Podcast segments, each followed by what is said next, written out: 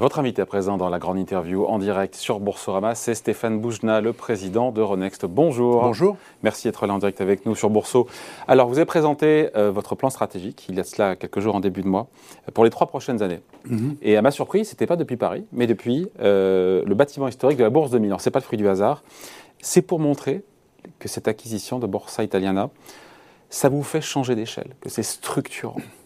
Oui, on, a fait cela à Milan pour euh, que tout le monde comprenne bien qu'en achetant Borsa Italiana, non seulement on change de taille, puisque l'entreprise euh, Proforma a maintenant à peu près des revenus d'un milliard quatre, euh, un EBITDA à peu près de 800 millions, et, et, clairement une, une taille qui lui permet d'accélérer encore ce que nous sommes devenus, c'est-à-dire le premier opérateur euh, de négociation, de trading d'actions en Europe, avec 25% des actions qui sont échangées en Europe qui sont sur les marchés Euronext, le premier opérateur de, listing, avec un, chiffre peut-être que certains euh, maîtrisent peu, qui est que la, capitalisation boursière agrégée des sociétés cotées sur les marchés Euronext, c'est un peu plus de 6 trillions, de 6 000 milliards. 6 000 milliards d'euros. 6 000 milliards d'euros. Là où les petits concurrents sont bah, Quand vous comparez à, à, Londres, c'est à peu près la moitié à Londres, 3, 000 milliards.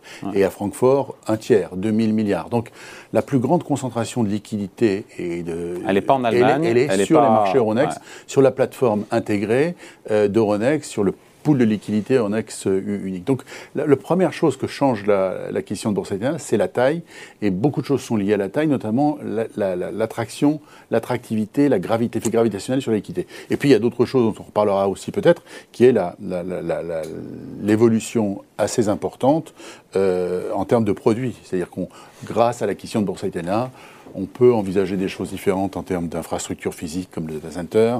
On peut envisager des choses différemment sur, euh, sur la compensation et le clearing. On peut envisager les choses différemment sur euh, le, trading de fixed income, la, négociation de des obligations. des obligations, notamment des obligations souveraines. Donc, c'est à la fois un changement de taille et une diversification significative de nos, de nos activités. Il y a eu beaucoup d'acquisitions pour que le groupe aujourd'hui pèse 10 milliards d'euros en bourse. C'était à peine à plus d'un milliard quand vous êtes arrivé à la tête. Un milliard, un milliard 5, euh, milliard 4 exactement à l'IPO, plutôt un milliard 8 quand je suis arrivé. Voilà, donc 5 euh, fois plus euh, en, en 7 ans beaucoup de croissance externe. Est-ce qu'il faut en déduire ou pas? Je pose la question, hein, je n'ai pas la réponse, c'est vous qui avez la réponse. Est-ce que vous avez d'abord aujourd'hui cherché à fabriquer de la croissance organique dans les trois prochaines années, plus que de la croissance externe, sans rien s'interdire évidemment? Non, et bien sûr, euh, d'abord historiquement, on a fait beaucoup de croissance organique. On a fait beaucoup d'expansion de l'EBITDA par une rationalisation significative des actifs. La, la marge d'EBITDA du groupe euh, l'année qui a précédé l'IPO, au moment de l'IPO en 2014, c'était à peu près 27%. Euh, aujourd'hui, elle est entre 58 et 60 et elle a même mmh. dépassé 60 On a doublé la marge des bidas. Donc, pour doubler la marge des bidas, il a bien fallu travailler différemment. On a, extrait de, l'entreprise à peu près 138 millions de, de, par des, par des synergies, notamment des synergies de coûts. Sur le travail que nous nous sommes fait à nous-mêmes, entre 2015, 2016 et, et, 2018, mais aussi que nous avons fait en Irlande, puis que nous avons fait en, Norvège, puis que nous avons fait euh, au, Danemark, et puis que nous sommes en train de faire en, Italie. Donc la partie organique, à la fois en termes d'expansion de l'EBITDA liée à des réductions de coûts, mais aussi de génération de nouveaux revenus, elle est très importante. Vous savez, euh, un chiffre qui a été peut-être peu perçu quand on a produit nos résultats trimestriels il y a, dix jours à peu près, c'est que euh, le troisième trimestre 2021 montre bien sûr une croissance de 70% des différentes métriques liées à, la contribution de, de Borsa Italiana, qui n'était pas là il y a un an. Et plus 10 sans Borsa mais, Italiana. Mais en organique, on est, on est à deux chiffres, c'est-à-dire en, gros à plus 10, plus 11, et, même pour le, pour le résultat net à, plus 18. Donc l'entreprise garde une discipline d'exécution très forte pour faire de la croissance organique. Mais Il y aura, oui ou non, Stéphane Boujna, moins d'acquisitions dans les trois prochaines années, vous ne savez pas? Bah, La logique en matière d'acquisition, elle est très simple. Euh, euh, quand vous achetez une action Euronext, vous achetez une action d'une entreprise qui a un gisement d'expansion de l'EBITDA lié à la discipline d'exécution et une optionnalité de croissance par acquisition très forte, comme on l'a démontré au cours des dernières années. Nous continuerons à faire des acquisitions. On a une contrainte qui est euh, le bilan. Mais vous savez, une des très bonnes nouvelles aussi qui a été peu commentée, c'est que nous nous étions fixés comme engagement de réduire euh, notre, notre endettement d'ici la fin 2022 pour passer en dessous de trois fois le ratio net dette sur EBITDA. Euh, on est déjà à 2,8. C'est-à-dire qu'on a déjà, fin 21, atteint les objectifs 2022 parce que la manière dont on gère les actifs a permis une génération de cash flow plus importante.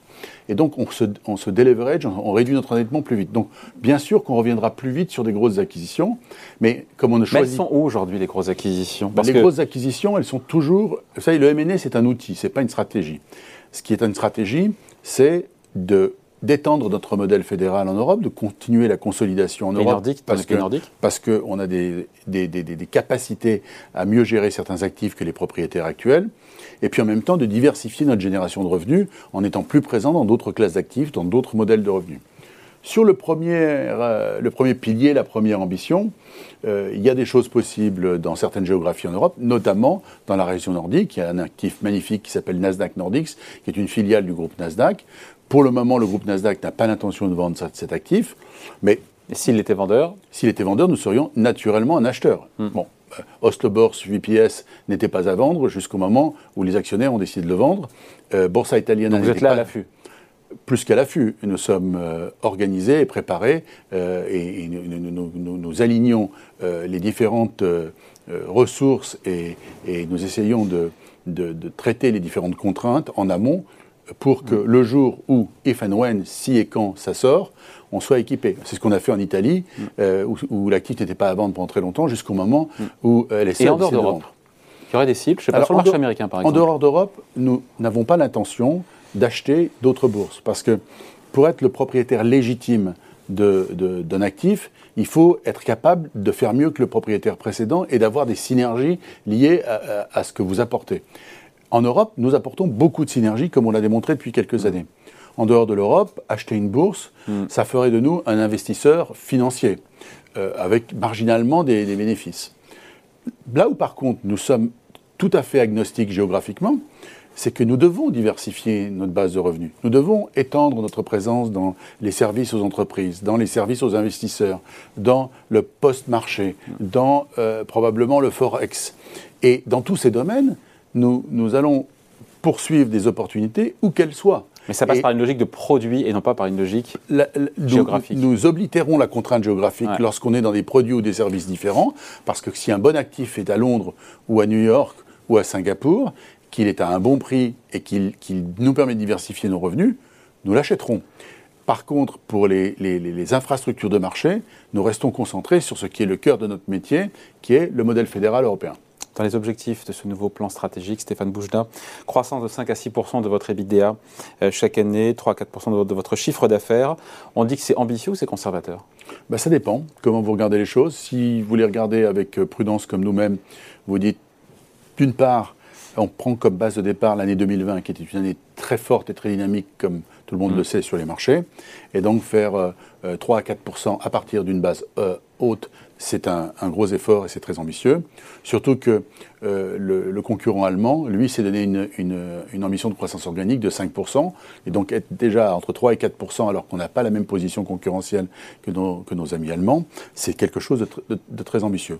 Ou vous dites, comme certains analystes l'ont écrit, c'est très prudent. Dans le passé, c'est ce que j'ai lu d'ailleurs. Bah oui, dans le passé, Euronext avait promis, dans le plan précédent, c'est pas dans un passé lointain, mm. dans le plan qui est sorti en 2019, on avait dit nous ferons entre 2 et 3 mm, mm. et puis nous avons délivré 6% en organique.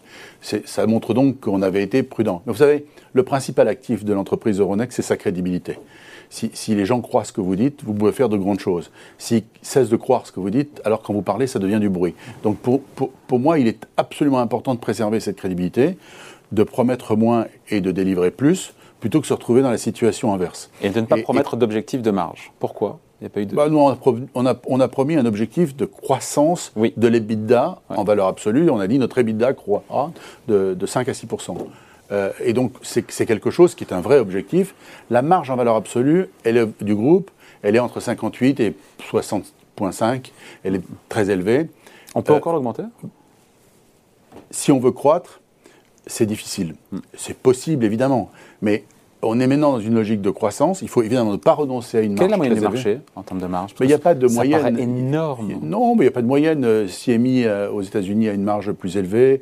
Euh, nos amis allemands ont une marge un peu plus faible. Nos amis britanniques aussi. Euh, les, contributions de certains actifs, ce sont des infrastructures régulées avec d'autres certaines contraintes. On sort d'années très, on est dans des années très dynamiques en termes de volume, donc ces marges-là ne sont pas exceptionnelles. Il y a certaines certains, certains acteurs dans l'industrie qui ont des marges beaucoup plus faibles parce qu'ils sont dans des situations de gestion complètement différentes. Mais ceux qui ont des marges beaucoup plus faibles sont des sociétés qui ne sont pas cotées, donc qui n'ont pas la pression des marchés, qui leur disent euh, tous les trois mois, euh, si, si, vous ne me donnez pas une rentabilité suffisante, j'irai acheter un autre titre. Donc cette marge, elle est dans le marché, elle est plutôt meilleure, parce que nous travaillons avec probablement des standards et des exigences d'efficacité opérationnelle supérieures.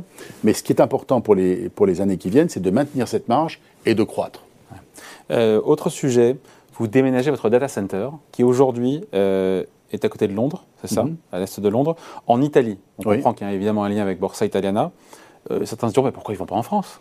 Alors, historiquement, le, data center de Ronext était à, était dans le, au nord de Paris.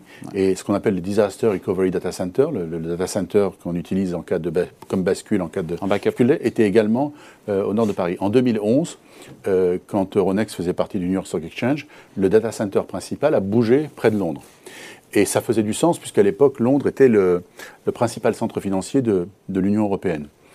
Depuis cette date, euh, nous avons décidé de, de, rapatrier le data center, depuis, depuis le Brexit, à l'intérieur de l'Union européenne pour dire les choses différemment, nous n'avons pas envie de prendre une, balle perdue dans, le, dans, le, dans une tension quelconque sur le, sur le Brexit. Je ne voulais pas être pris euh, comme un pêcheur de grande ville dans un, dans un, dans un sujet euh, compliqué à l'intérieur du Brexit. Donc l'intérêt stratégique de Ronex, c'était bien de remettre le corps data center, qui est une infrastructure physique très importante, à l'intérieur de l'Union. Oui, on voit les images parce que la raison pour laquelle nous sommes allés près de Bergamo euh, plutôt que Paris, il y en a deux.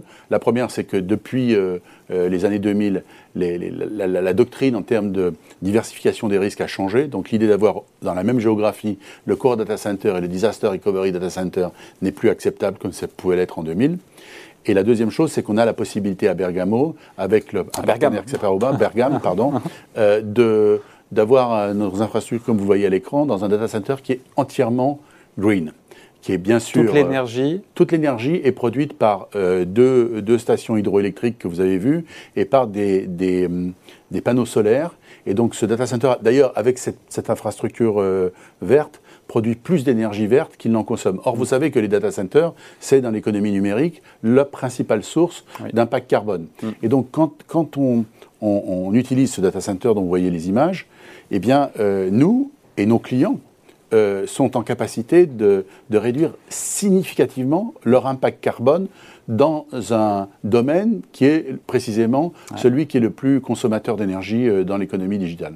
Ça, ça, valorise ça pour les clients, ça a de la valeur. Hein. Ça a de la valeur pour les clients parce qu'ils ils peuvent démontrer euh, une contribution à la réduction du carbone et à leurs propres objectifs J'ajoute, parce que euh, c'est quand même lié aux images qu'on voit, que nous avons pris dans ce plan stratégique des engagements extrêmement ambitieux en termes de, contribution d'Euronext à, une économie décarbonée. On, va s'engager dans les, mois qui viennent avec des objectifs chiffrés très précis sur une, trajectoire de euh, 1,5 degré qui est très ambitieuse avec des Science-Based Initiative Standards. Donc on aura des, critères, des, objectifs quantifiés, mesurés pour réduire notre impact carbone. C'est ce qu'on a fait avec la migration à Bergame est un, un premier pilier, mais il y en aura d'autres.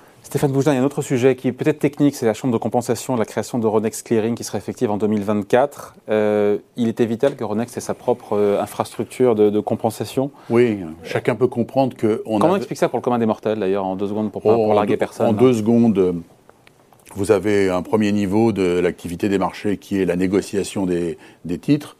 Ensuite, un deuxième niveau quand les titres ont été échangés, après, qui s'appelle la compensation, c'est le moment où on paye. Et puis vous avez un troisième niveau qui s'appelle le règlement livraison, la conservation, c'est quand on, échange les titres effectivement et qu'on les met dans un coffre numérique.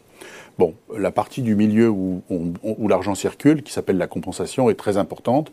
Pour des raisons historiques sur lesquelles il est trop long de s'étendre ici, euh, Euronext avait autrefois un contrôle de sa chambre de compensation qui s'appelait ClearNet, euh, qui a été vendu il y a très longtemps au groupe euh, London Stock Exchange. Depuis cette époque-là, Euronext est client de cette activité.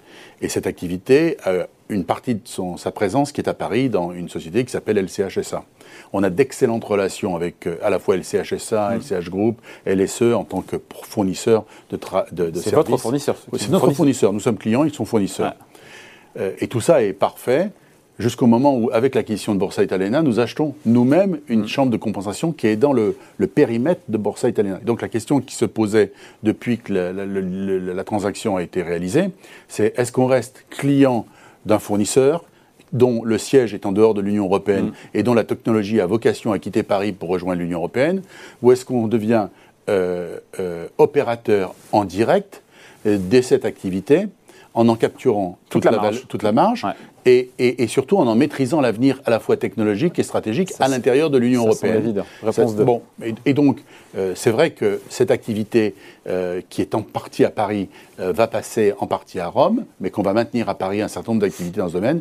Mais c'était une sorte une décision d'évidence entre avec une, logique de business et une logique de souveraineté aussi, quelque part, une logique, de souveraineté en matière de compensation. Absolument, une logique, de, de, de, une logique financière qui était évidente. Mm. chacun, en, en, nous écoutant, comprend que quand vous êtes client, vous abandonnez plus de marge que quand vous faites vous-même les choses. et une logique stratégique euh, à l'intérieur de l'Union européenne et une logique, comme vous le dites vous-même, de souveraineté pour contrôler notre futur dans une, cette activité très critique qui est la compensation. Sur tout ce qui est green et tout ce qui est ESG, euh, il y a déjà eu un indice ESG CAC 40 qui est sorti. Mhm. Il y a cette vocation, cette, euh, cette ambition de développer ça aussi en matière de, ESG, de, de, démultiplier ces initiatives. Comment est-ce que ça a été perçu par les investisseurs? Il y a une vraie demande aujourd'hui? Mais c'est, je crois que euh, il faut vraiment insister là-dessus. La, mutation du, capitalisme à travers ces critères-là est absolument profonde. Mm. Il y a quelques années, et y compris moi-même, je pense, j'étais, je faisais partie de cette, de cette, approche-là. non, je n'étais pas dubitatif, mais je, pensais que pendant longtemps que euh, euh l'ESG, c'était une manière de diversifier votre base d'actionnaires. Maintenant, c'est une condition pour garder vos actionnaires. Mm. Et et, donc, pendant des siècles, les investisseurs demandaient de, la performance, de la plus-value, euh, euh, du rendement, de, la liquidité. Maintenant, ils vous demandent de la performance, de la plus-value, du rendement, de la liquidité. Et en plus, euh, des objectifs clairs et, réalisés pour contribuer à la décarbonisation de l'économie. Et euh, une contribution à l'écosystème euh, social euh, autour de, social, sociétal. social, sociétal, et une gouvernance plus transparente et plus diverse. Mm. C'est comme ça. Et donc, nous, ce que nous faisons, c'est d'aider les investisseurs à mieux identifier les projets qui remplissent ces conditions et d'aider les émetteurs qui font tout ce travail à être plus visibles du près des mm. investisseurs. L'outil de, de, de, de, communication, d'information mm. synthétique entre les émetteurs et les investisseurs, ce sont les indices. C'est pas vous, mais c'est pas vous qui choisissez d'ailleurs les valeurs. C'est non, c'est l'indice, c'est la membrane à travers laquelle se fait l'osmose d'informations entre les investisseurs et les, et, les émetteurs. Et donc, euh, on a lancé le CAC 40 ESG. Euh, on a lancé le MIB ESG, on va lancer d'autres indices. L'essentiel des indices nouveaux que nous sortons sont adossés à des critères ESG. L'essentiel des mutations, de, des, migrations pardon, des assets under management, des, actifs, des gestionnaires d'actifs, de certains indices euh, euh, traditionnels vers les indices ESG se font dans ce sens-là. Mm. Et donc, cette mutation est totale. et c'est le rôle de la bourse de faciliter cette, euh, cette mutation du capitalisme. C'est pas vous qui faites la sélection des, non, alors, en l'occurrence, euh, bien sûr que c'est pas nous. Nous, nous, nous, faisons euh, le CAC, le MIB, dans ce qu'il a de traditionnel, au sens où il est purement mathématique, qui est la taille du flottant, le volume de liquidité. Mais quand on rentre dans les critères ESG, une trentaine de critères ESG, nous avons fait un appel d'offres, nous avons sélectionné Vigio et Eris Moody's, qui fait le travail pour nous en Europe, pour le moment, parce qu'ils le font très bien, qui eux engagent un dialogue avec les entreprises, font un ranking et tous les trimestres apportent ce ranking au comité scientifique. Qu'est-ce qu'on dit aux contenteurs qui disent euh, cette finance verte, il y a beaucoup de greenwashing, euh, tout le monde aujourd'hui, personne n'en voulait, maintenant aujourd'hui tout le monde se déclare euh, plus vert que vert. Hein. Il y a un sujet, il y a comme un sujet là-dessus. Hein. Mais moi, tout le monde ne peut pas être. Moi, j'ai pas. soyons très très humbles là-dessus. Les gestionnaires d'actifs veulent une performance ESG de manière massive. Ils le veulent parce que leurs propres investisseurs, qui sont des fonds de pension, en grande partie sur la planète, le demandent. Les fonds de pension le veulent parce que les préférences de leurs propres investisseurs, mm. des ménages, euh, sont, mm. vont dans ce sens. Aujourd'hui, il y a beaucoup de passagers clandestins qui se disent nous, on est ESG dans, cette, dans nos actifs sous gestion, et ce n'est pas très très vrai. quoi. Oui, mais pas plus qu'il y a de passagers clandestins dans l'ensemble du capitalisme, où vous avez des, entreprises qui arrivent à se positionner par rapport à des thèmes d'investissement, mm. à des secteurs euh, d'investissement. Quand vous avez des mutations, vous avez des phases euh, d'ajustement qui sont tout à fait naturelles. Il n'y a rien de... Euh, quand l'économie s'est digitalisée au début des années 2000 avec la première vague Internet, on pouvait dire qu'il y avait des passagers clandestins qui arrivaient à lever de l'argent en disant qu'ils s'appelaient Internet. Mais non, il y a probablement des gens qui arrivent à lever de l'argent en disant je suis plus ESG. Bon, y aura-t-il une bulle sur l'ESG je, je, ne le pense pas parce que les perspectives de valorisation ne sont pas du même ordre et c'est ce qu'on observe. Par contre, de même qu'il y a eu une profonde digitalisation de l'ensemble de l'économie et que l'Internet est partout. De même, il va y avoir une ESGisation intégrale de l'appareil productif, avec des sujets très intéressants qui sont importants pour, les, pour, pour les, sociétés européennes, notamment, qui sont les sujets de transition. Parce que tout le monde ne va pas être vert demain. Donc ce qui est important, c'est de saluer les engagements et les, qui sont faits pour les gens qui sont bruns aujourd'hui, hum. mais qui développent des ressources considérables, notamment les industriels, ceux qui ont une, un appareil productif, ou, les groupes énergétiques, qui eux-mêmes ont engagé des, des mutations extrêmement ambitieuses pour se retrouver. Avec des paroles, mais des actes derrière aussi. Mais des actes qui sont réels. Des actes qui sont réels. Toutes les, tout l'appareil productif est en train de migrer. Tout l'appareil productif. Le gisement d'investissement le plus important dans les dix ans qui viennent, c'est ce sont les investissements que rend nécessaire cette mutation du capitalisme vers une économie moins carbonée. Un petit mot des cryptos des crypto-actifs, puisque crypto-monnaie. Vous voulez offrir une exposition à vos clients aux crypto-actifs, même si c'est hyper spéculatif, nous dit euh, Christine Lagarde de, de, la BCE. Il faut y aller parce qu'il y a du business là-dedans. Et donc, euh, ça veut dire des fonds indiciels euh, bah, sur les cryptos, ça veut dire des dérivés sur le bitcoin, ça veut dire des indices de crypto. on, a, on, a, on, a, beaucoup réfléchi aux deux écueils. Hmm. Le premier écueil, c'est l'écueil de la lampe à huile, de la marine à voile, euh, et qui est de, regarder un monde qui change et de ne rien faire parce qu'on a des difficultés à l'appréhender. L'autre écueil, c'est celui de suivre les buzzwords et de se mettre à être euh, la machine à, légaliser ou à être la vitrine institutionnelle d'actifs de, de, dont, dont, dont, on, sait qu'une partie la, de la valeur du Bitcoin est lié au fait bah, qu'on peut faire avec des bitcoins des choses qu'on ne peut pas faire chez Swift. Et quand on vous demande euh, des rançons euh, sur vos sites euh, sur, sur Internet, on ne vous demande pas de, de, payer par un virement Swift, on vous demande du bitcoin. Donc il faut, fallait trouver un équilibre. Ce que nous avons décidé de faire, compte tenu de notre responsabilité en tant que marché réglementé, et compte tenu du fait que l'environnement réglementaire institutionnel n'est pas complètement stabilisé, hein, c'est en cours, mais ça n'est pas encore sec. eh bien, c'est de dire pour le moment, nous allons offrir à nos clients une capacité d'exposition indirecte à cette nouvelle réalité, mais nous n'allons pas devenir, nous, opérateurs frontline de ces nouveaux mmh. actifs qui ne sont pas des currencies, qui sont des actifs, même si la réalité, c'est que... Actifs hautement spéculatifs. Oui, mais enfin, vous avez en même temps un certain nombre d'acteurs institutionnels qui progressivement euh, adoptent ces actifs et qui, par leur intervention, finissent par le, crédibiliser. le crédibiliser. Donc, il, on ne sera pas promoteur, on ne sera pas frontrunner. Je pense que le risque d'être suiveur là-dessus est moins grave que le risque d'être frontrunner et de se tromper et d'être le seul qui a un, magasin ouvert euh, le jour où ça se passe mal. Et donc, nous, allons être, euh, continuer à être prudents, mais ce n'est pas parce qu'on est prudent qu'on doit être autiste. Et c'est pour ça qu'on a fixé cette, euh, cette, ambition stratégique de passer d'abord par une exposition indirecte qui sont les indices, les dérivés, comme, comme vous avez indiqué bah, c'est progressivement. Certains sont déjà lancés et c'est un plan stratégique sur trois ans. On va, sortir ça tout doucement. Et comme vous le savez, il y a toujours une latence entre le moment où vous lancez ces produits et le moment où la liquidité euh, s'y déplace. Un petit mot des IPO, des introductions en bourse euh, très dynamiques évidemment. Un record 2021, oui. on peut le dire? Oui, oui, oui. oui on est, le dernier chiffre que j'avais, c'était. Euh, 170 IPO, 172, enfin... Euh, en termes de nombre d'IPO, d'argent levé, tout ça est, tout record ça est, Tout ça est record, euh, en termes de nombre... Euh. Après les parcours boursiers, moi ce qui m'intéresse, pardon d'être un peu relou, mais sur le parcours boursier, quand on voit les performances, je pense à OVH Cloud, on a eu le patron qui est venu ici, Flat depuis son IPO, Billy Varami, c'est pas...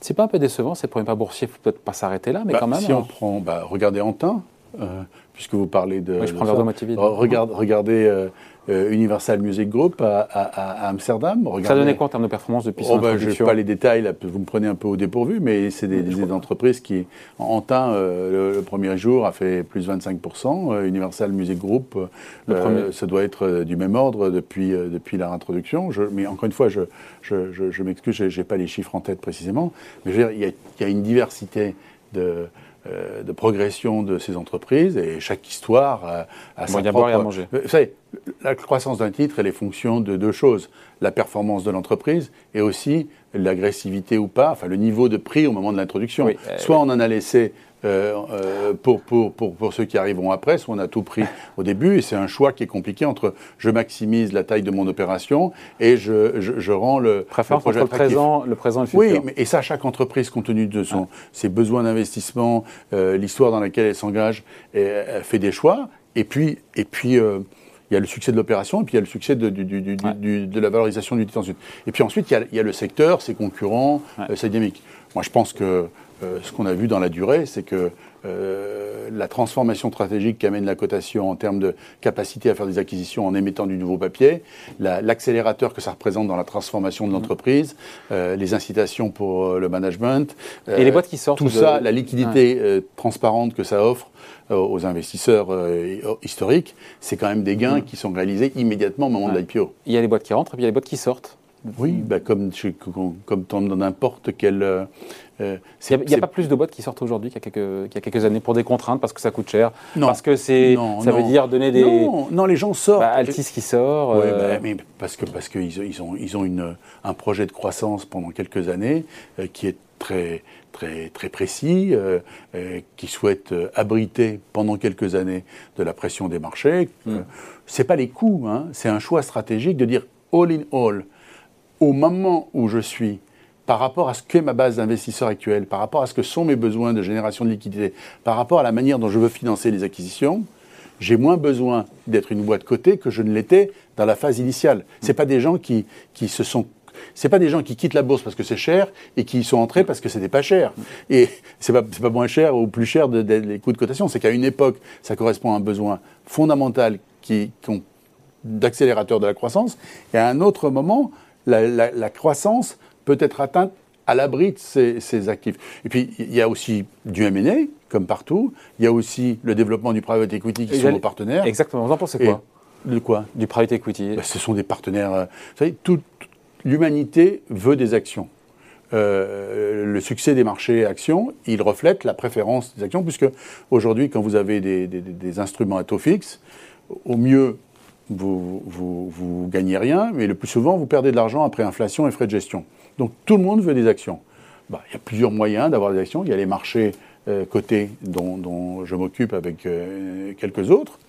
Il y a évidemment les SPAC, qui sont à mi-chemin mm. entre le private equity et, les marchés cotés. Et il y a les passes pour tout le monde. Et puis il y a le private equity, mais qui a une logique radicalement différente. Radicalement différente, puisque un, private equity guy, c'est quelqu'un qui, qui fait du, du, qui est un grossiste, c'est-à-dire qui achète un actif, qui le transforme, le package euh, a une influence en général très importante et très utile, mais qui a vocation à s'en séparer. Euh, donc c'est très différent de la bourse, où quand vous rentrez en bourse, vous avez vocation à transformer l'industrie et à racheter les autres, mm. et pas à être vendu en général, hein, évidemment. Et, tout, ça, tout, ça, est caricatural parce que dans le private equity, vous avez désormais tellement de cycles successifs qui permettent en réalité d'envisager une vraie mutation, une vraie transformation des boîtes dans le private equity, à l'intérieur du monde private equity. Les choses ne sont pas aussi caricaturales qu'elles étaient il y a 20 ans. De même que quand vous êtes coté sur les marchés publics, vous, pouvez évidemment vous engager dans les, logiques de, consolidation, comme tous les. Sinon, il n'y aurait, pas aurait pas d'OPA.